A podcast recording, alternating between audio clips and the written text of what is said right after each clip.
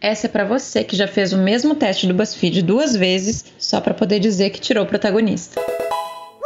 O episódio de hoje é sobre arquétipos e seus símbolos. Eu sou a Kate. Eu sou a Helena. E nós estamos confinadas na paranoia.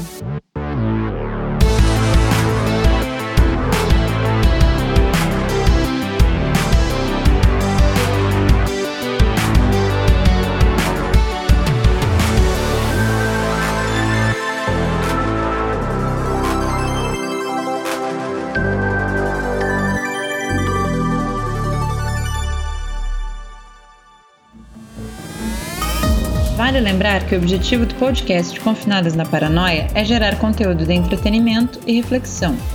Mesmo trazendo alguns assuntos com viés psicológico e eventualmente trazendo dados sobre eles, não é nosso foco abordar esse assunto de forma acadêmica. Portanto, se você está disposto ou disposta a entrar em paranoia com a gente, continue o episódio e ler e be.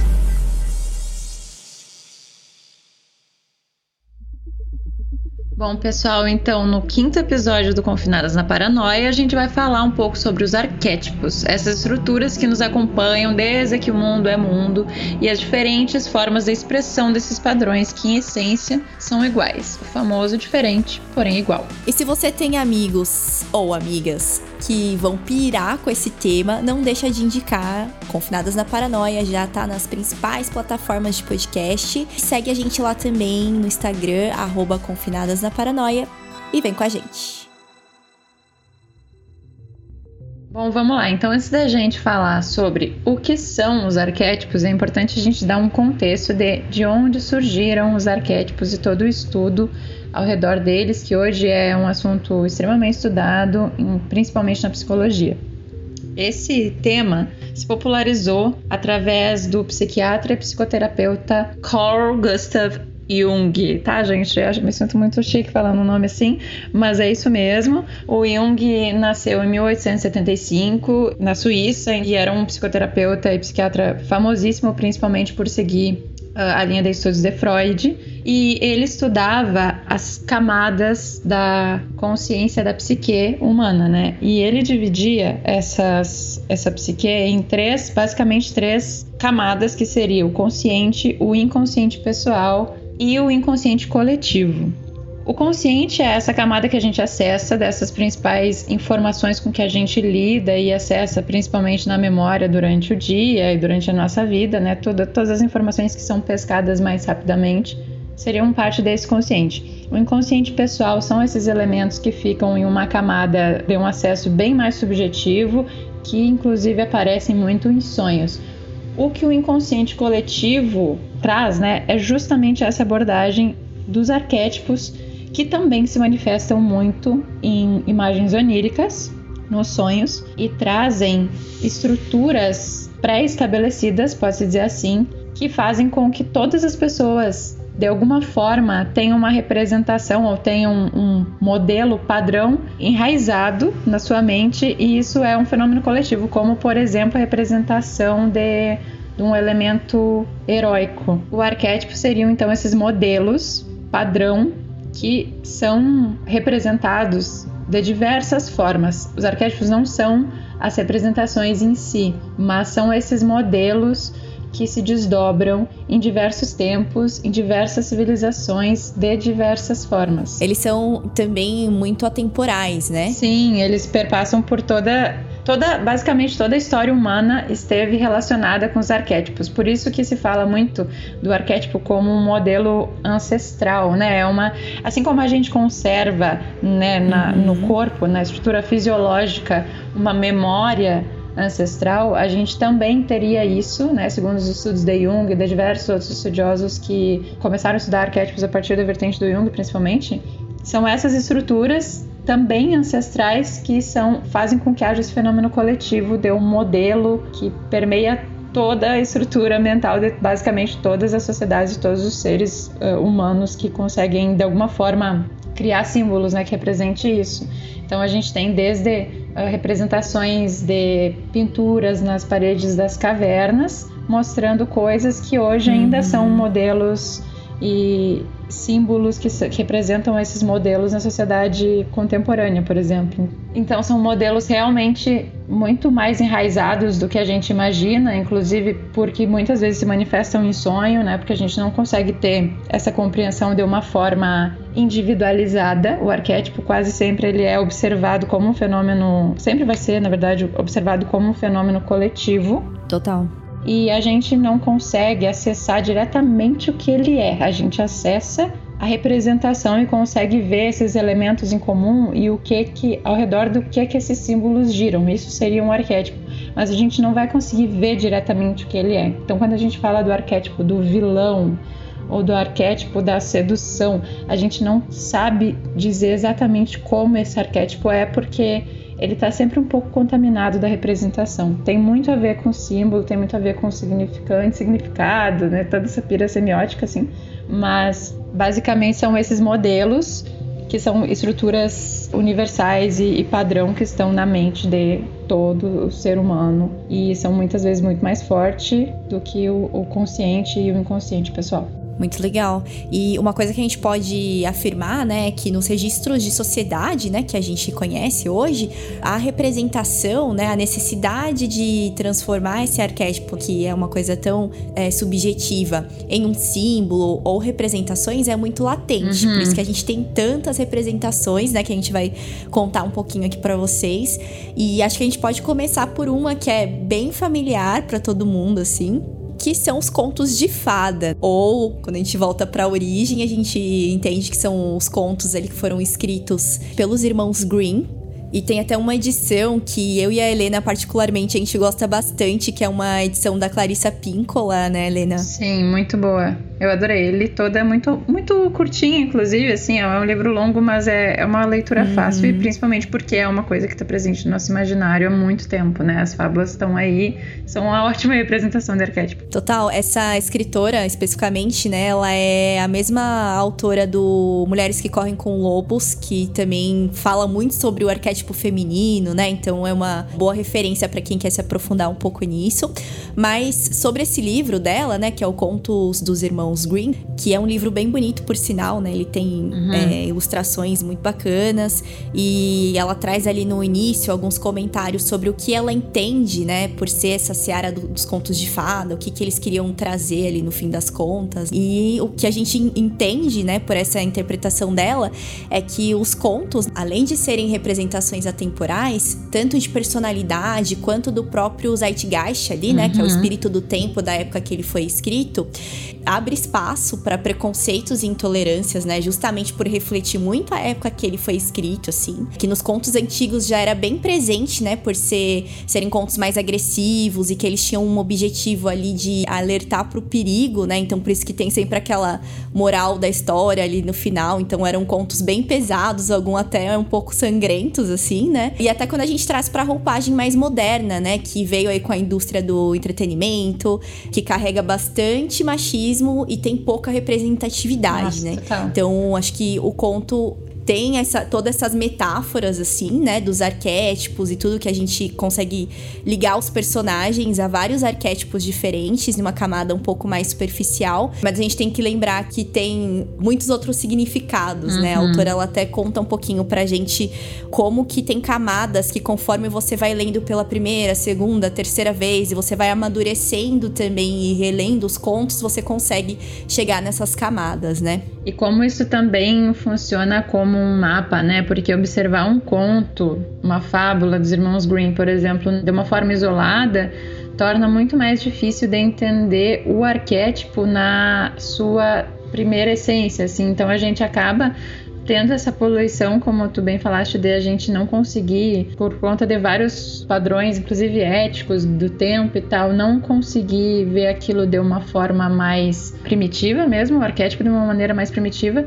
E talvez uma solução para isso seja fazer, como a Clarissa fez em Mulheres que Correm com os Lobos, um resgate de contos de diversos momentos da história, de uhum. diversas civilizações como um mapa mesmo que mostra esses elementos em comum e o esqueleto dessas histórias. E é isso sim sendo mais próximo do arquétipo do que de um estereótipo, por exemplo, né? De uma representação reducionista simplista de algo que acaba perdendo a essência do arquétipo e desse, dessa representação para o coletivo e fica muito pessoalizado, né? Muito temporal mesmo. Tem até um ponto aqui dessa introdução que ela dá, né, no início do livro, que eu achei bacana. Vou ler aqui para nós que traz exatamente esse ponto que você acabou de, de dizer. Então, os contos de fadas tem um léxico, um vasto grupo de ideias expressas em palavras e imagens que simbolizam pensamentos universais. Aí aqui mais para frente um pouquinho ela traz um exemplo, né, das princesas que são tanto retratadas, né, por causa da, do contexto da época e tudo mais. Então ela diz assim: a princesa de cabelos louros não é uma pessoa do cotidiano. Antes representa a essência da alma que tudo eleva através de sua beleza e sua honra. Essa princesa também pode ser entendida em um nível mundano e simples, como a heroína que representa o ideal físico para todas as mulheres.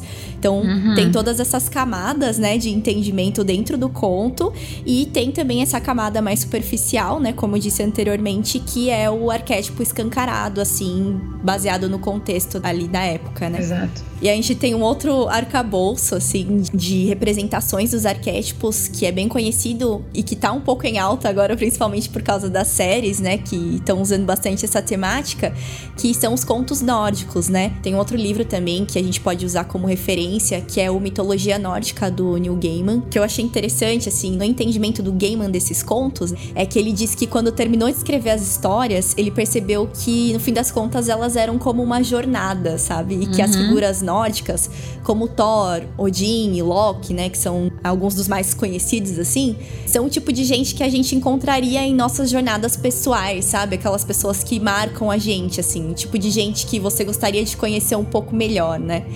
E a descrição, né, dessas pessoas, inclusive, desses personagens, no primeiro capítulo ali do livro, é só descrevendo quem essas pessoas são. Então fala um pouquinho ali, ah, o Thor, que ele é bem direto e franco, parece que você tá lendo o horóscopo de alguém, sabe? Bem assim. Ele é ardiloso, mas também é amigável, carismático, é sabe? Fora, ele tem muitas frentes, assim, na personalidade. E todos eles têm essa descrição, assim, no comecinho do livro.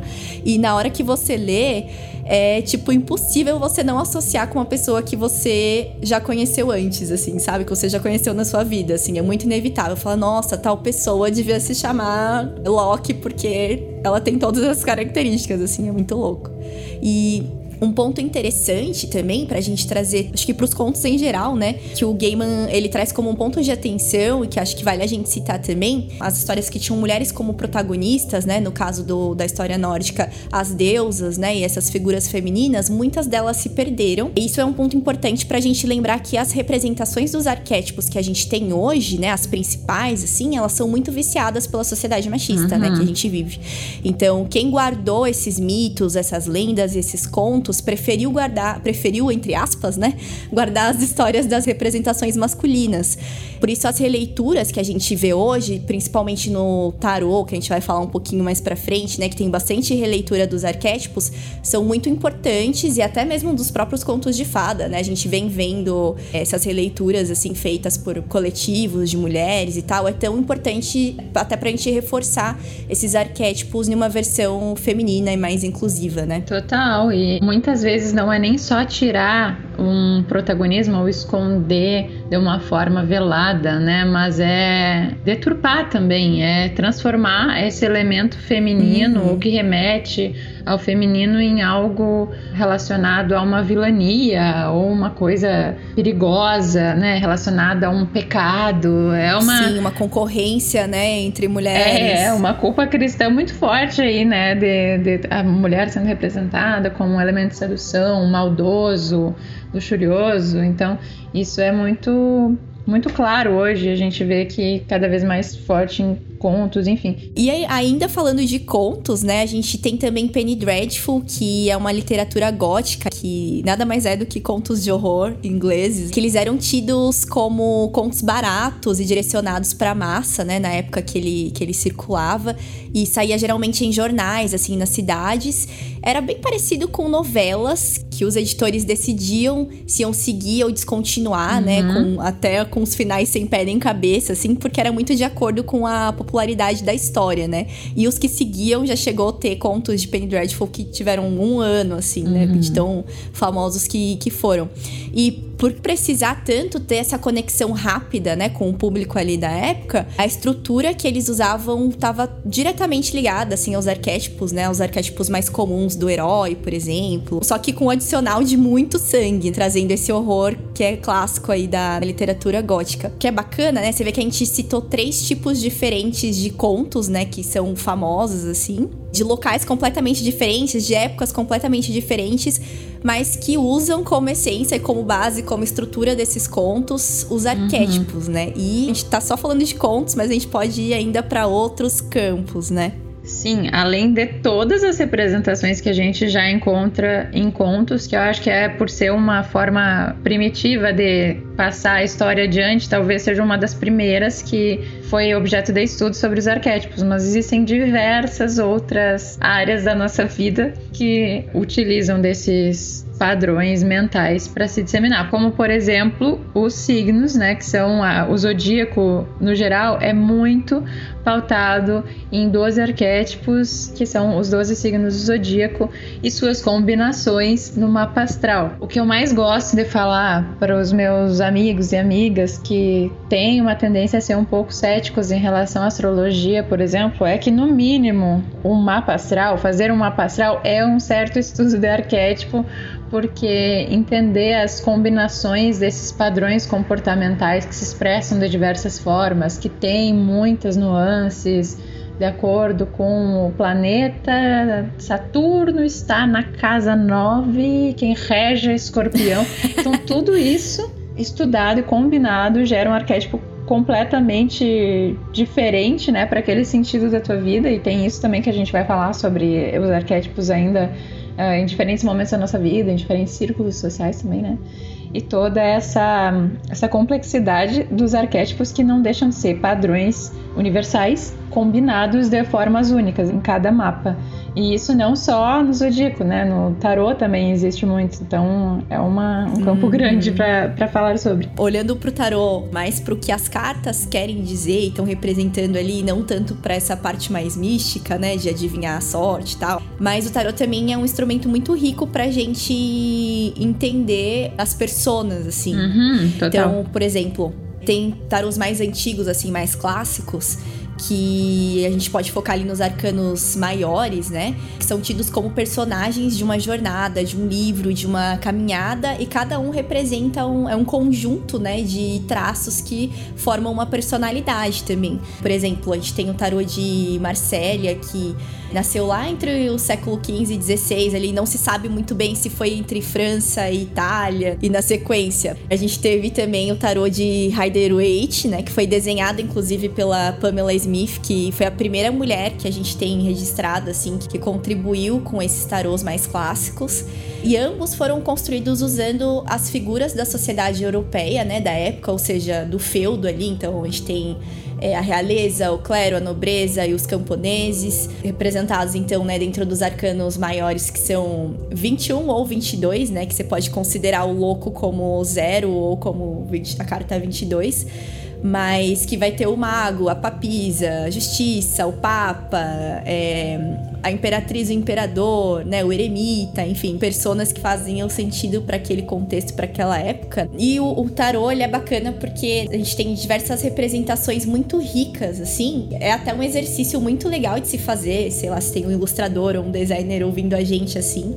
Como exercício é muito bacana de fazer essa releitura dos arcanos maiores, porque basta você saber a essência do arquétipo ali, né, em específico, para associar ele com uma nova figura e uma nova representação e volto a dizer o quanto que é isso importante, né? Hoje a gente tem tarôs xamânicos, a gente tem tarôs da cultura africana, que são muito bonitos.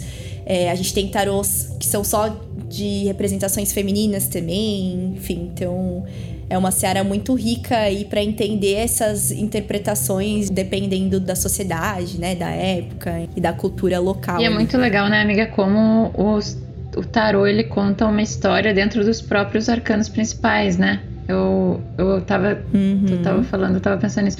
Porque é como se fosse uma história que a gente traz lá dentro, dentro, bem dentro, assim, dos, nas confins do, do inconsciente coletivo. E a gente vai contando uma história nessa sequência dos próprios arcanos, né? Conforme o, o número vai crescendo, o arcano seguinte tem uma relação com o arcano anterior, enfim. de certo modo, todos os arquétipos são muito relacionados nesse, nesse efeito de causa e consequência, assim, que um depende do outro, sabe? Uma estrutura depende da outra. Isso é muito legal. Total, amiga, realmente é uma, é uma jornada, né, mesmo. É como se fosse parte de um, de um livro ali, né? Uhum. Dá para contar várias histórias se você pegar esses, esses arquétipos Exatamente. juntos, assim, é bem bacana.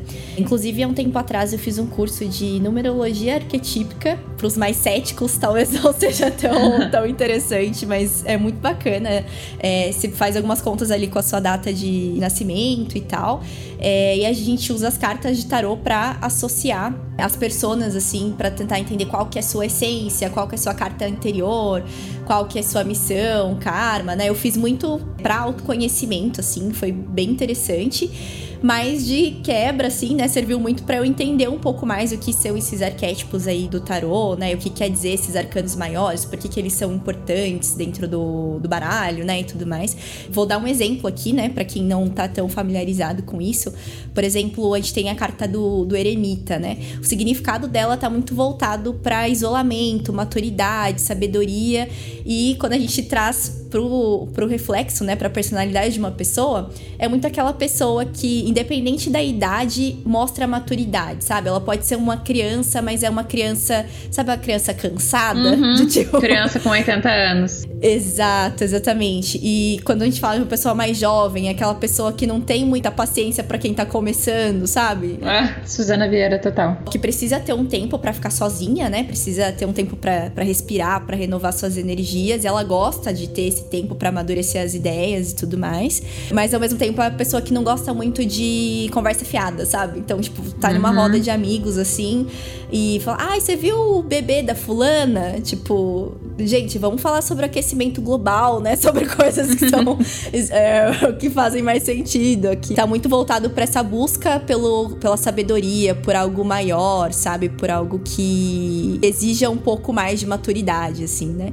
Então, e aí isso se estende por todas as outras cartas, é, até as mais polêmicas, né? Como o diabo, a morte, a torre e tudo mais.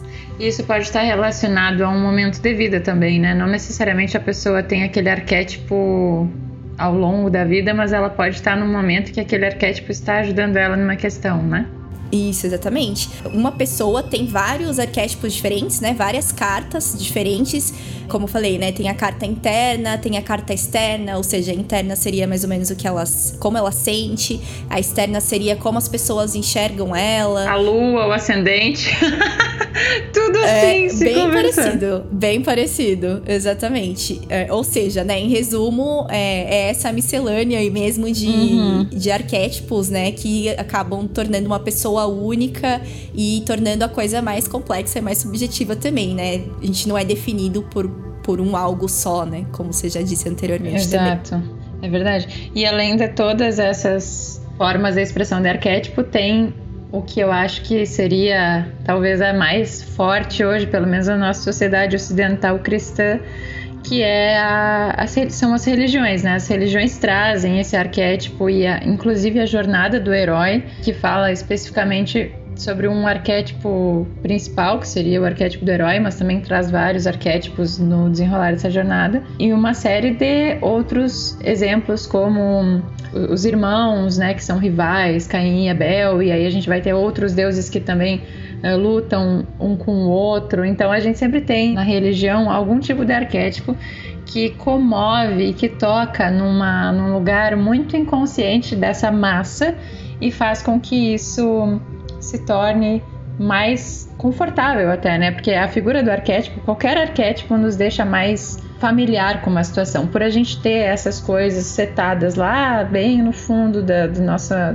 da nossa consciência, né? Da nossa, da nossa mente, não necessariamente da consciência ativa, mas da nossa mente, a gente consegue ter uma certa familiaridade e ver aquilo como algo que a gente consegue compreender, né? Então, nas religiões existe muito esse uso principalmente nessa cultura messiânica de um Salvador. Quase todas as religiões trazem essa imagem de um Messias, alguém que é um redentor, um Deus criador, ou enfim, mesmo que não necessariamente hum, seja tem alguém. roupagens diferentes. É, muitas roupagens né? diferentes, total. E mesmo que não necessariamente seja uma figura humana, né? Pode ser próprio tempo como um deus, a ação da, da, dos mares como um deus. Então, assim, existem diversas representações nas religiões e basicamente todas estão atreladas aos modelos arquetípicos. Isso é muito interessante, né? Porque se a gente começa a analisar eles, tudo que a gente vai analisar, assim, colocando uma coisinha do lado da outra e percebendo esses pontos em comum nas religiões, a gente vai perceber que esse arquétipo ele existe, existe essa figura pairando acima de todas as religiões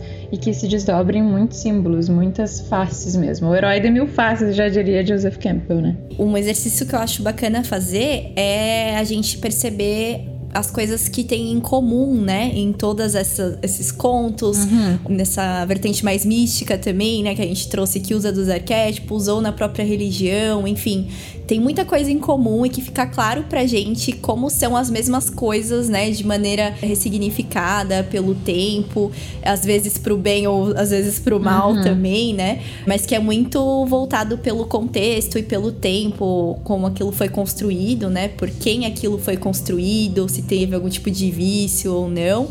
Mas são, no geral, assim, estruturas que se mantêm ao longo do tempo. Mas onde vou Sonserina não. Sonserina não. Sonserina não. Hum, tem certeza? É, e eu acho que assim, depois a gente ter toda essa visão de arquétipos e mesmo que não de uma forma literal, a gente vai convivendo com essas imagens que fazem referência a esses padrões ao longo da vida, é inevitável que a gente não busque uma identificação com um desses modelos, né? Principalmente na fase da adolescência, que é um processo de um período de uma grande descoberta e de busca da identidade, dessa noção de tribo e de fazer parte de um grupo. Então, o arquétipo nesse sentido, sendo um modelo que muitas vezes está atrelado a uma postura social ou a uma personalidade mesmo, acaba sendo algo que norteia muito da nossa busca por entender quem a gente é e acabar caindo em certas tribos, assim, né? Através de estruturas semelhantes, pessoas uhum. que têm uh, padrões de comportamento semelhantes aos nossos, com os quais a gente se identifica mais. Então, tem a, a, velha historinha da galera popular no colégio, não é mesmo? Os populares, as princesinhas, uh, os valentões, a galera estranha, nerd. Uhum. E isso é um padrão que existe desde que, sei lá, desde quanto tempo, né? Porque minha mãe teve isso na escola dela, minha avó deve ter tido isso na escola dela, e assim vai indo. A gente vai colocando nesse sentido de grupos adolescência e da forma como a gente se organiza em sociedade, isso é algo que está presente há muito tempo já, né? Sim, não, total. E esse exemplo, né, que você deu da escola e tudo, acho que é onde isso mais rola, porque da adolescência, né? O momento que a gente tá se descobrindo, tá fazendo esse encontro da tribo mesmo, né? Tá se entendendo como pessoa e tá construindo o nosso arcabouço ali de referências e de inspirações. É um momento que a gente consome muito, né? Pessoas que têm um estereótipo muito bem definido, assim. Então, lembra aí da, dos posters, né? Que você colava no quarto, como tinha um estereótipo muito bem definido, das músicas que a gente ouvia, né? Enfim, das bandas que a gente gostava, etc. Até mesmo quando a gente traz para os testes, né? Do BuzzFeed ou para os testes que tinham nas revistas que a gente comprava na adolescência, né? Uhum. Nossa, nossa, isso é total tentar entender quem você é no, na fila do pão, assim, né? Na adolescência. Uhum, exatamente. E eu acho muito importante que, assim, quando até um dado momento, o arquétipo, ele é uma figura realmente complexa de entender e a gente se ampara muito nesse estereótipo, né? Nessa figura mais próxima, mais simbólica e com um pouco menos de significado, às vezes quase preconceituosa, né? Total. Mas, de certo modo, o estereótipo, de alguma maneira, ele surge de uma, uma tentativa de representação desse arquétipo. Então, mesmo que seja uma, um resultado torto e frustrado, né, da tentativa de representar um arquétipo, na fase da adolescência, principalmente, que é uma fase de descoberta e É de extrapolação disso para o mundo, total. É, o- é uma forma de extrapolar, e não necessariamente extrapolar, mas exagerar uma coisa para conseguir ver se se identifica em algo, né? E conseguir se, se encontrar os seus iguais, assim. Tem obras que mostram muito isso pra gente, né? Como, por exemplo, o Clube dos Cinco, Friends, High School, é, The Office tem muito disso, Vingadores também Muito. tem muito, é, trazendo aí o arquétipo do herói em vários papéis diferentes, né? Uhum. Como se fosse um arquétipo e um subarquétipo, né? Ali que caminha junto com aquele arquétipo do herói. E é im- importante até ter esse, esse arquétipo dentro de obras, né, de entretenimento, justamente que é para as pessoas se, se identificarem, né, de fato, para as pessoas, ah, quem eu gostaria de ser ali, ou tentar sentir uma empatia ali naquela história, né, enfim, é justamente essa construção desses personagens com esses variados arquétipos que, que criam essa fidelidade ali na obra, né. É muito curioso como esse processo de individualização e de busca de entendimento de si mesmo através do arquétipo faz com que muitas vezes essa busca seja um pouco cega e a gente realmente busque a identificação em um único arquétipo, né? Sendo que os arquétipos são coisas tão complexas e plurais que elas se desdobram de várias formas. Existem arquétipos de relações, existem arquétipos de. Enfim, né? Existe arquétipo de uma série de coisas que não necessariamente é de uma personalidade.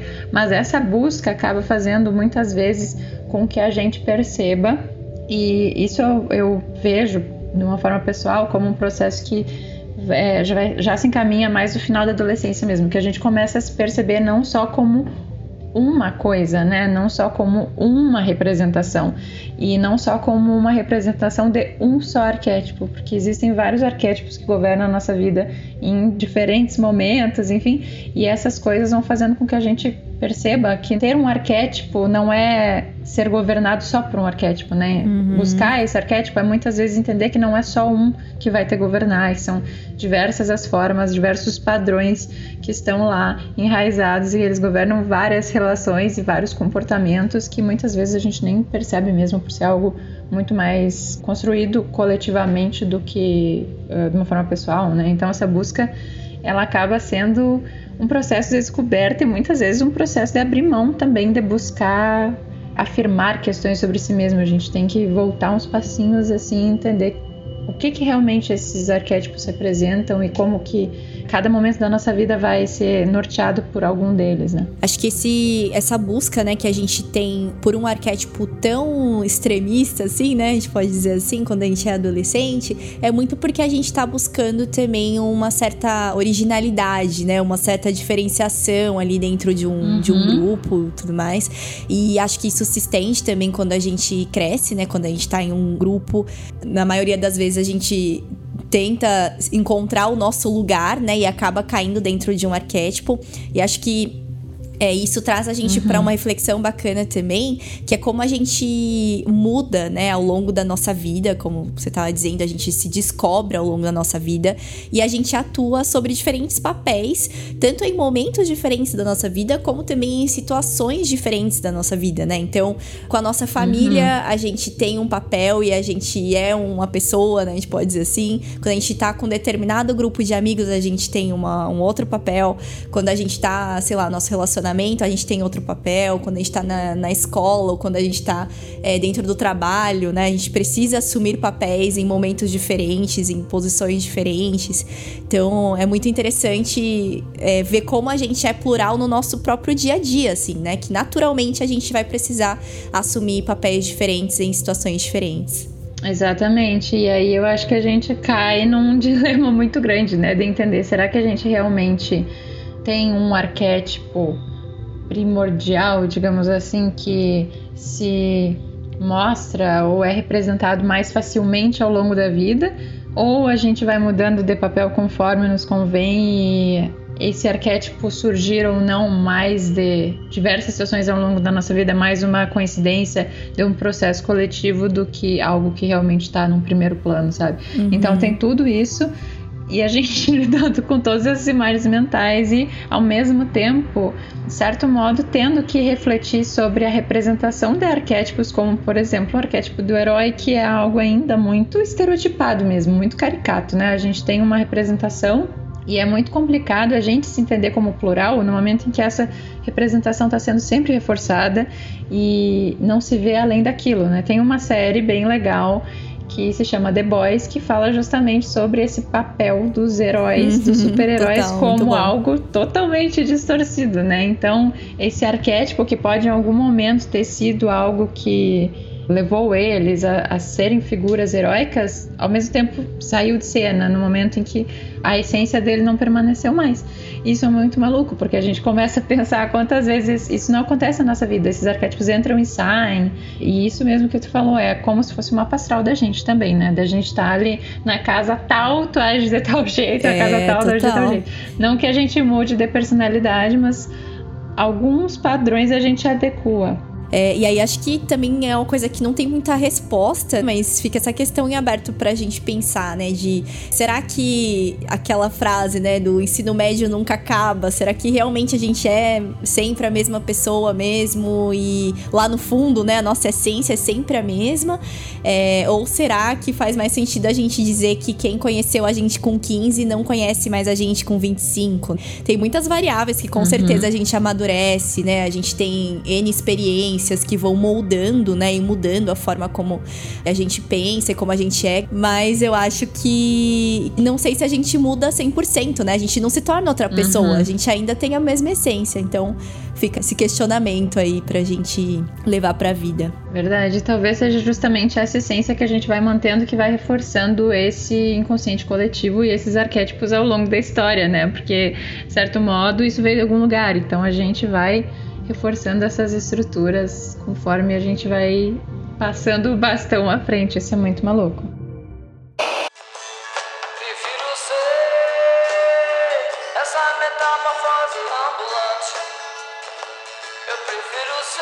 É bacana que precisa existir também o outro, né? Um outro indivíduo para que exista um arquétipo, né? Para que exista essa diferenciação e essa definição dos arquétipos também. Precisa existir esse espelho, né? Porque uh, vamos voltar lá para os contos, por exemplo, né? Que a gente trouxe lá no início. Precisa existir a Chapeuzinho para existir o lobo mal, sabe? Precisa existir é, uhum. o herói ou o mocinho ou a heroína, né? Para existir o vilão, precisa existir o Deus, né? O todo soberano, uma força maior, para existir o, alguém que vai estar tá submisso àquele contexto, né? E por aí vai.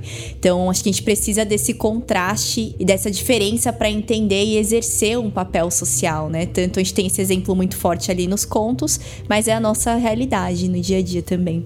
Exato. E aí a gente entra nessa paranoia de como encontrar esse verdadeiro eu, né? Uma personalidade que nos defina, porque é uma busca, o próprio arquétipo é um pouco disso, né? É uma busca por uma representação constante. Então, mesmo que a gente tente fugir disso, a não representação também é uma tentativa de representação. E o fato da gente buscar constantemente um, um eu, né? Quem eu sou, de onde vim, para onde vou, esse tipo de questionamento é muito relacionado à linha de pensamento da própria construção do arquétipo e da representação dele, que busca a todo momento criar um elemento que faça com que haja uma identificação né, da sociedade para com ele. Então, essa busca por encontrar um verdadeiro eu talvez seja uma busca infinita e uma uhum. busca que não tem uma resposta única e que vai sempre se pautar em símbolos e vai sempre ser insuficiente, né? Porque o símbolo nunca é o acesso à coisa de fato. Ele é uma representação da coisa. Então, nesse sentido, a gente vai estar sempre tentando nos representar, talvez, e nunca realmente conseguindo. E tá tudo bem, né? Talvez a paranoia seja justamente lidar com essa representação insuficiente, reticente toda vez. E isso é muito interessante para a gente ver como o arquétipo é uma, um processo infinito mesmo, né? E assim como a gente é um processo infinito. Sim, e é interessante entender essa estrutura dos arquétipos, né? Justamente para a gente tirar essa carga, sabe? De cima da gente de. A gente precisa ser uma representação perfeita, a gente precisa ser uma coisa só, parecida com aqueles ídolos que a gente via antigamente, que era a representação do ideal, sabe? Não, a gente é humano, é plural, a gente tem diversos momentos e a gente vai agir de formas diferentes, né, nesses momentos, e tá tudo bem, e a gente pode abrir mão das coisas, sabe, pra tá, se descobrir a cada dia, sabe, descobrir uma pessoa diferente, uma pessoa nova a cada dia. Acho que essa é a graça no fim das contas. É muito mais interessante isso do que se ver como uma forma final, né? Eu acho que é a, a tal da metamorfose ambulante, esse processo de se divertir na metamorfose, assim, se divertir um pouco com a representação, porque no fim das contas uhum. é isso. Estão os arquétipos aí há milhares, milhões de anos. Quem somos nós para a gente tentar se representar de uma forma fechada, né? Única. Total. O importante é ser você, mesmo que seja estranho, já diria Pete. Já diria Pete. Maravilhosa. Ritou. Boa. E muito obrigado você que ficou até aqui com a gente. Fim de ano é sempre uma correria, né, para todo mundo, mas a gente continua aqui na Paranoia, então continue aqui conosco também. Comentários, dicas, sugestões, feedbacks são sempre muito bem-vindos e até a próxima. Até a próxima e não se preocupe, é um padrão ter paranoia.